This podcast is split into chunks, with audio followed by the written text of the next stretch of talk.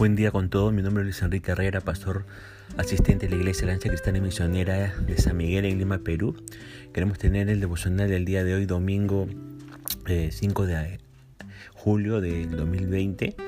Vamos a leer el pasaje que se encuentra en el Evangelio de Juan capítulo 2. Vamos a leerlo del versículo 1 al 4. Dice así, estos versículos, al tercer día se hicieron unas bodas en Caná de Galilea y estaba allí la madre de Jesús. Y fueron también invitados a la boda Jesús y sus discípulos. Y faltando el vino, la madre de Jesús le dijo, no tienen vino. Jesús le dijo, ¿qué tienes conmigo, mujer? Aún ha venido mi hora. Usted recordará que tres días después del llamado de Felipe y de Natanael, el Señor estaba en Caná de Galilea. Se supone que primero fue a su propia casa en Nazaret con sus primeros discípulos y cuánto la vida de todos había cambiado. Jesús ya no andaba solo y sus discípulos ya no seguían a Juan el Bautista. María, la madre de Jesús, tendría que acostumbrarse a un nuevo estilo de vida para su hijo. Caná era una pequeña aldea en la zona montañosa de Galilea. María estaba allí porque había un matrimonio. La manera en que Juan lo describe, más la intervención de María en el versículo 3, indica que el matrimonio era de un familiar de María. Por eso en el versículo 2 dice que fueron también invitados a las bodas de, este Jesús y sus discípulos. Y por alguna razón, un imprevisto ocurrió y durante las bodas el vino escaseó, como dice el versículo 3. Habría que recordar que un matrimonio en ese tiempo involucraba a todo el pueblo y duraba varios días. Y el vino era un elemento importante en cualquier actividad social de los judíos porque representaba gozo y alegría y era de especial importancia en un matrimonio. Por consiguiente, la repentina e inesperada falta de vino fue nada menos que un desastre para los flamantes esposos y sus respectivas familias. Y ante esta situación, María interviene y le pide a su hijo este, ayuda a Jesús. Y lo expresa en una forma sucinta. No tienen vino, nomás le dice. Y la madre de Jesús se había angustiado por la situación y movida por compasión se acercó a Cristo confiaba no solamente en la serie de profecías que había recibido en cuanto a sus hijos, sino también en su percepción espiritual de que Jesús podía proveer una solución al problema. Por un lado, aquí tenemos un buen modelo de lo que es la oración. Es simplemente compartir con el Señor nuestra necesidad. Sin embargo, algo en la actitud de María provocó una reacción extraña de Cristo. En el verso 4, Cristo le responde, ¿qué tienes conmigo, mujer? Aún no ha venido mi hora.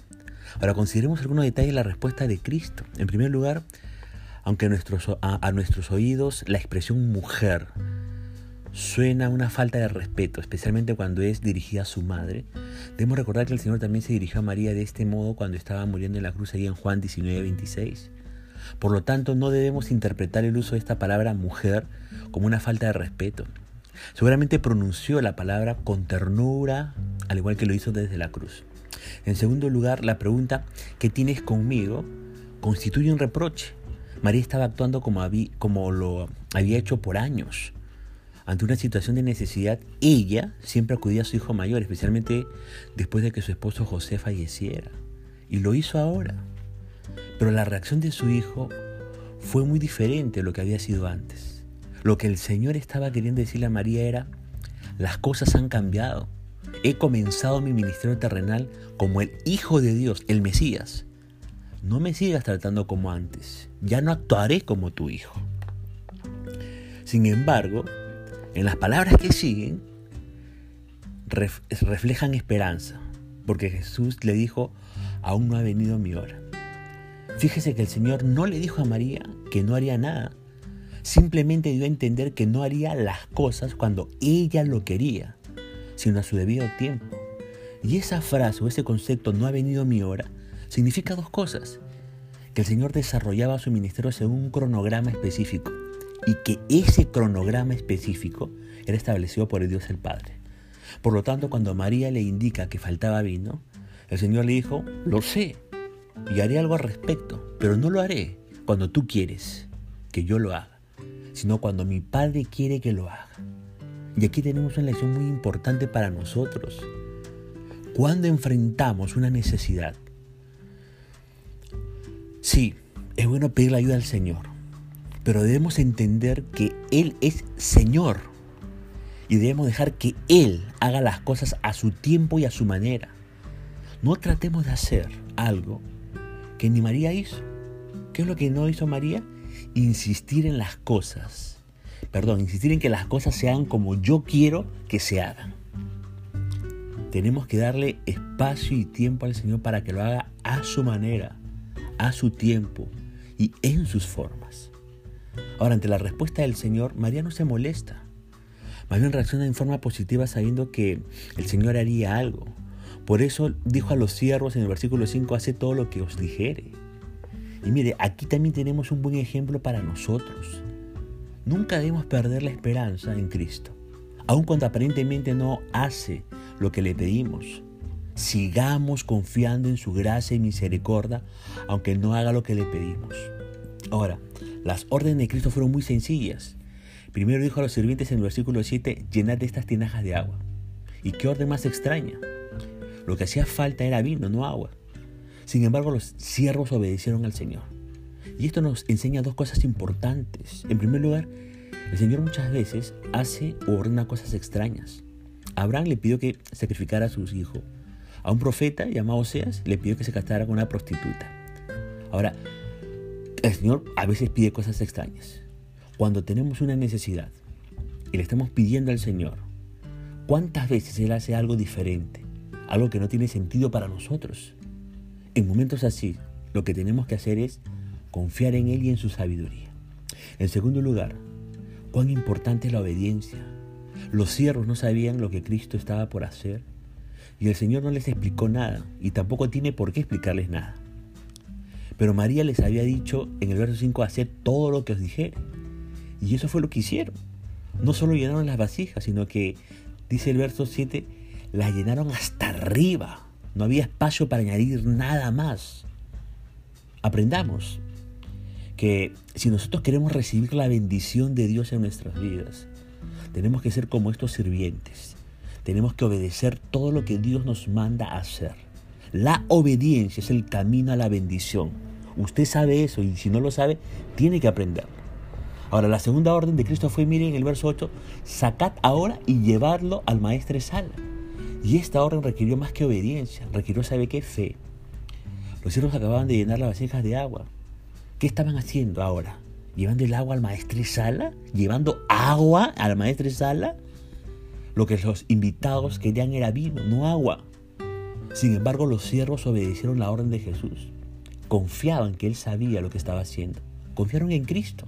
Tuvieron fe. Ahora yo pregunto, ¿nos estará mandando Dios a hacer algo ¿Nos está mandando Dios a hacer algo? ¿Estamos dispuestos a obedecerle? ¿Tenemos la fe para hacerlo? Quizá necesitamos fortalecer y desafiar nuestra fe, considerando los héroes del Antiguo Testamento mencionados ahí en Hebreos capítulo 11.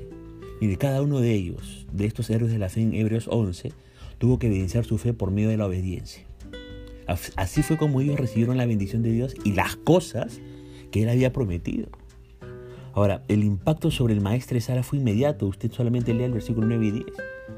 Él era el hombre que estaba a cargo del festejo. Y lo que le impresionó fue la calidad del vino. Él no sabía de dónde era, pero al probarlo llamó al novio y le dijo en el verso 10, todo hombre sirve primero el buen vino y cuando ya han bebido mucho, entonces el inferior. Mas tú has reservado el buen vino hasta ahora. Y estas palabras indican lo que ocurría en muchas fiestas del pueblo en ese tiempo. Primero en el intento de impresionar a los invitados se servir buen vino. Y luego, cuando los invitados ya habían pasado un buen tiempo en la fiesta y se sentían alegres por la fiesta y por la influencia del vino, se les ofrecía un vino de menor calidad, esperando que no se dieran cuenta o que no se quejaran del vino inferior. Pero tú, dice el encargado de la fiesta al novio, has guardado el mejor vino hasta ahora. Notemos que el encargado no dijo hasta el fin de la fiesta, sino hasta ahora. Aún faltaba tiempo antes que terminara el agasajo a los novios. Recuerdo, un matrimonio judío duraba días, hasta una semana. Por eso hacía falta eh, el vino. La gente no estaba por irse a casa. Y aquí debemos notar la cantidad de vino que hizo el Señor. En total, dicen los comentaristas que las seis tinajas contenían entre 480 y 720 litros. Claramente el Señor hizo mucho vino. Lo hizo por una sencilla razón había mucha gente en la fiesta, quizá todo el pueblo, y la fiesta iba a durar uno o dos días más. Ahora, lo importante del vino no era la cantidad, sino la calidad. Dice el verso 10 que era buen vino. ¿Y sabe qué simboliza ese vino? Simboliza la buena vida que Cristo vino para dar. y para dar por medio de su gracia. Más adelante, en este Evangelio, eh, el Señor va a decir en Juan 10:10, 10, yo he venido para que tengan vida y para que la tengan en abundancia. Mire, la mujer samaritana que vamos a estudiar en, en próximos capítulos, ahí en Juan 4, estaba por probar de este buen, entre comillas, vino de la gracia de Dios. Los invitados en esta fiesta lo probaron sin darse cuenta. Y la verdad es que casi nadie se enteró del milagro, solo los siervos y los discípulos. Y solo los discípulos entendieron el significado del milagro. Por eso Juan, uno de los testigos presenciales, afirma ahí en el verso 11, este principio de señales hizo Jesús en Caná de Galilea y manifestó su gloria y sus discípulos creyeron en él. Las palabras de Juan son muy significativas. Cristo no simplemente este, hizo un milagro, Él hizo una señal. Y una señal, escúchame bien, es un milagro que apunta a una gran verdad. Apunta a la naturaleza de Jesús de Nazaret. Él no era simplemente un hombre, no era simplemente el Mesías. Él era y es el eterno Hijo de Dios, el Verbo encarnado, Dios hecho hombre. Y la conversión de agua en vino, con todo lo que eso simboliza, tuvo como propósito, escúchame bien, no solo satisfacer una necesidad urgente, como María quería, tuvo como propósito enseñar esta gran verdad que les estoy compartiendo, que Él es el Hijo de Dios. Y Juan dice que los discípulos creyeron en Él. No debemos suponer que inmediatamente entendieron y creyeron todo lo que Jesús era, pero por lo menos avanzaron un poco en su fe. Ahora, para terminar, quiero hacer una pregunta, ¿no? ¿Cómo anda su fe? ¿Cómo anda su fe? ¿Cómo está en su creer en Cristo? Nosotros ya no necesitamos señales. La mayor señal de todas es lo que leemos en la Biblia de la vida, muerte y resurrección de Cristo. Eso debe ser más que suficiente para creer en Él y creyendo tener vida eterna. Eso es lo que tiene que hacer usted, amigo y amiga, si es que todavía no ha hecho de Jesucristo el Señor y el Salvador de su vida.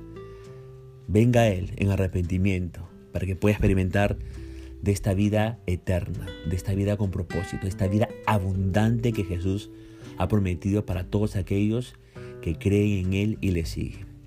Dios le bendiga y estamos comunicándonos en estos días.